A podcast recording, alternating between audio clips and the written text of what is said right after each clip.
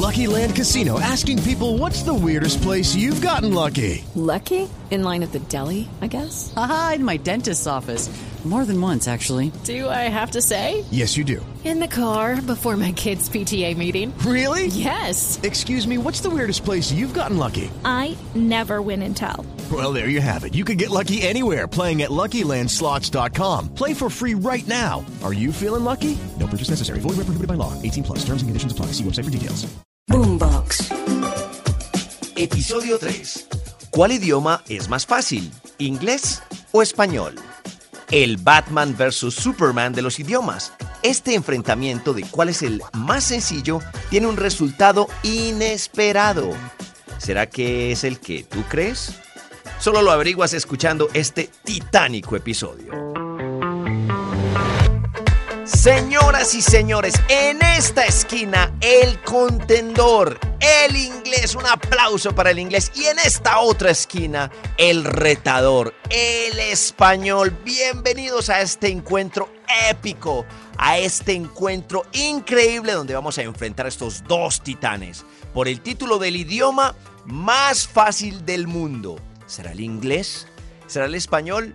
Chicos, ¿cómo están? Bienvenidos, soy Alejo Lopera, bienvenidos a este podcast que se llama ¿Por qué todos saben inglés menos yo? Donde vamos a estar aprendiendo muchísimas claves, muchísimas cosas de inglés, pero sobre todo nos vamos a divertir bastante. Les quiero recomendar que se suscriban obviamente a nuestro podcast y no solamente eso, sino que activen la campanita en la plataforma que sea que nos estén escuchando, sea Spotify o la que sea.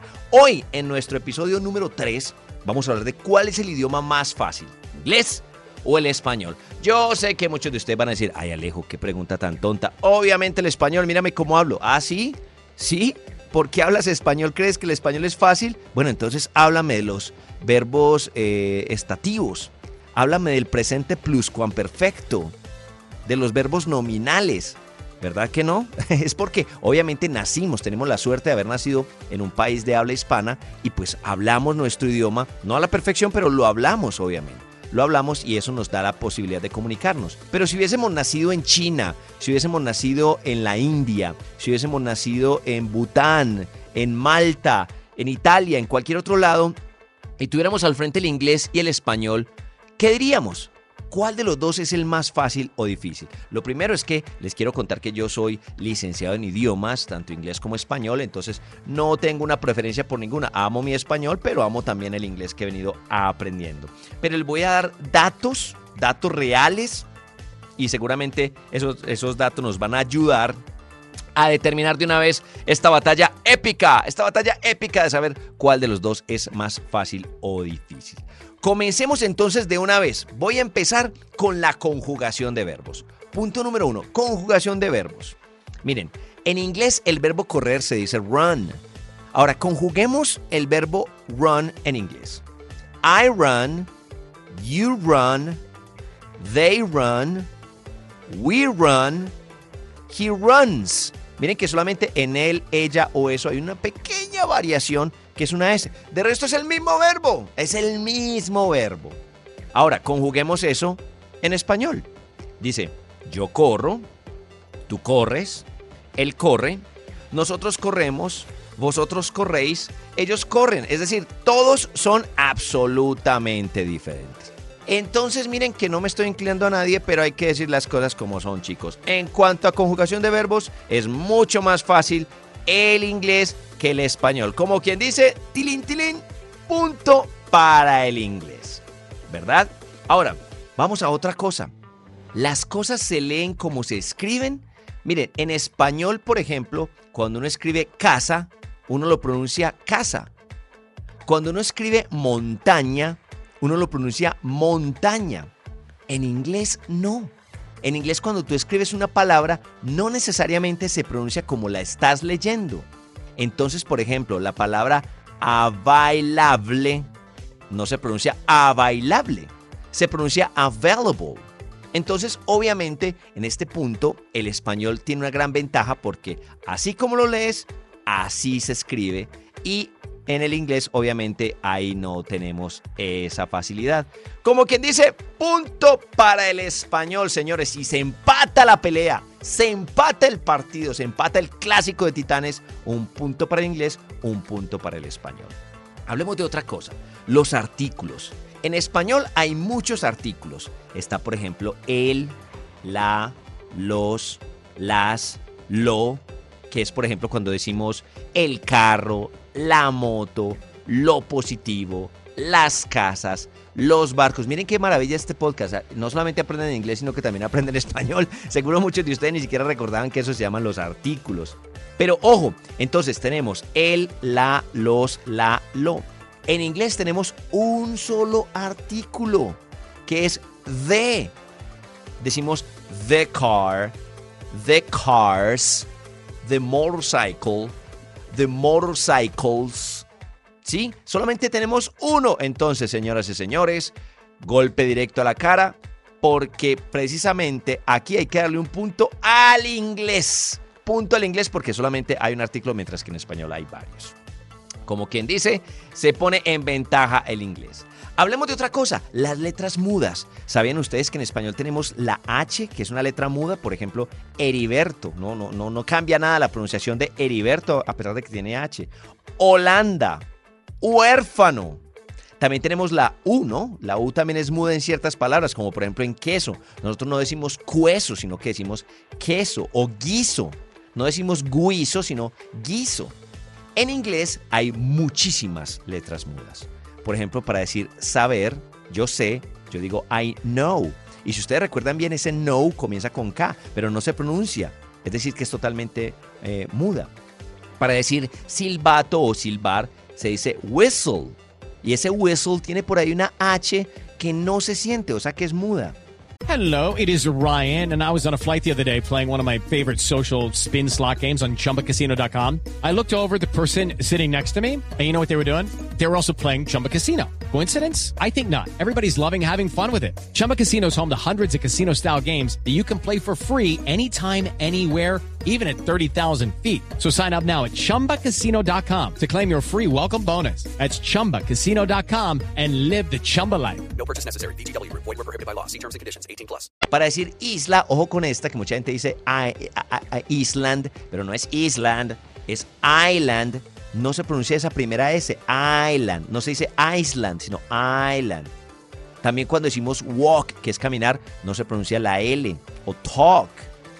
O, o salmon. Cuando decimos salmón, se escribe salmón, pero se dice salmon.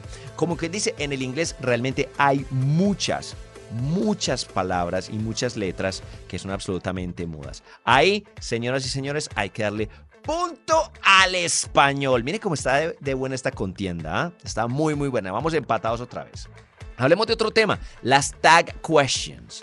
¿Qué son las tag questions? Son esas preguntas que hacemos para reforzar información. En español decimos solamente como dos. Por ejemplo, decimos, oiga, qué calor el que está haciendo, ¿verdad? Ese verdad es un tag question. O decimos, oiga, ella es linda, ¿cierto? Ese cierto es un tag question. En inglés son muy complicadas porque son definidas por quién hace la acción y si está positiva o negativa. Por ejemplo, si decimos she's beautiful, entonces tenemos que usar el mismo verbo to be y como er- es positiva, she is beautiful, entonces tenemos que decir el tag question en negativo. Isn't she? She's beautiful, isn't she? Ella es muy bonita, ¿cierto?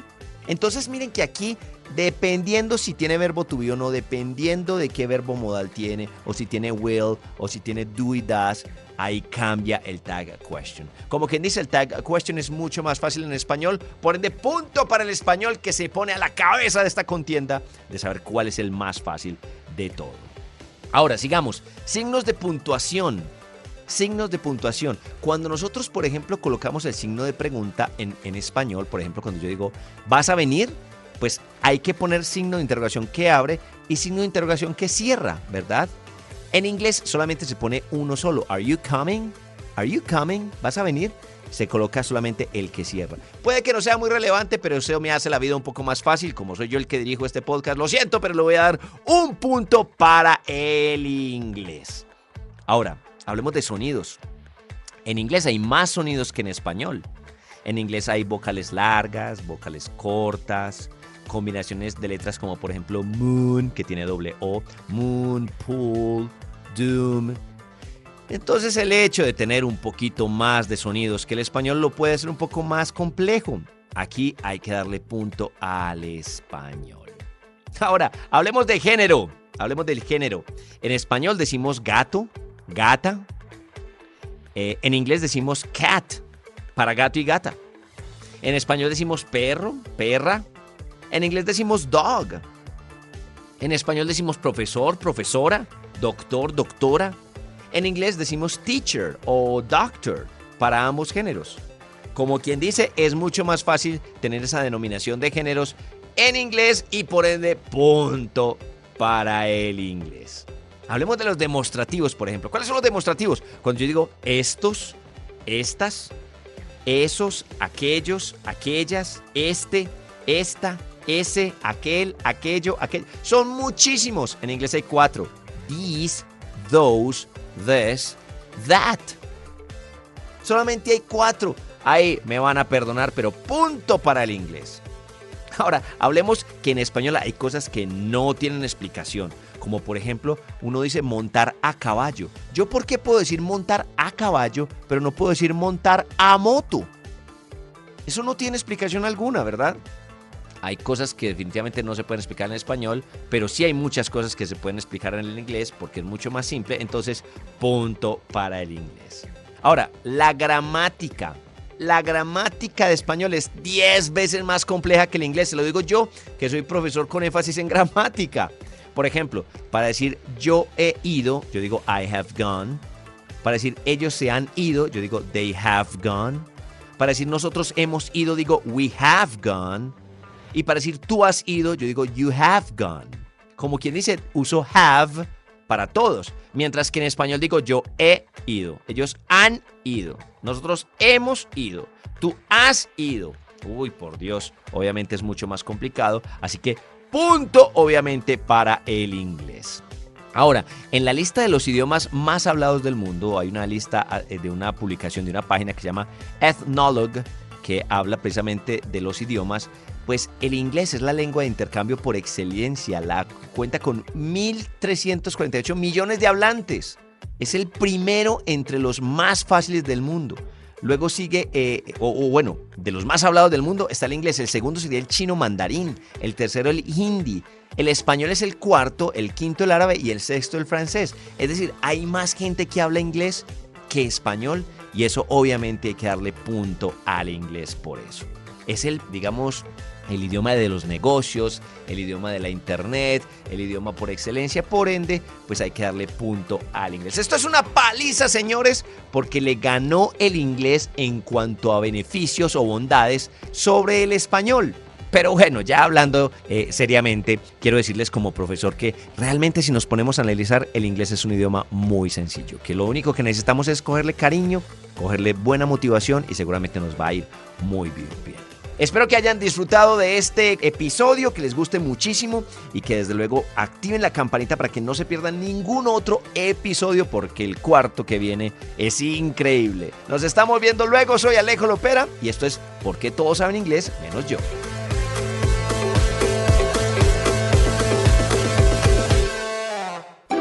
Boombox. It is Ryan here, and I have a question for you. What do you do when you win? Like, are you a fist pumper? A woohooer, a hand clapper, a high fiver. I kind of like the high five, but if you want to hone in on those winning moves, check out Chumba Casino. At chumbacasino.com, choose from hundreds of social casino style games for your chance to redeem serious cash prizes. There are new game releases weekly, plus free daily bonuses. So don't wait. Start having the most fun ever at chumbacasino.com. No purchase necessary. Group. Void were prohibited by law. See terms and conditions. 18 plus.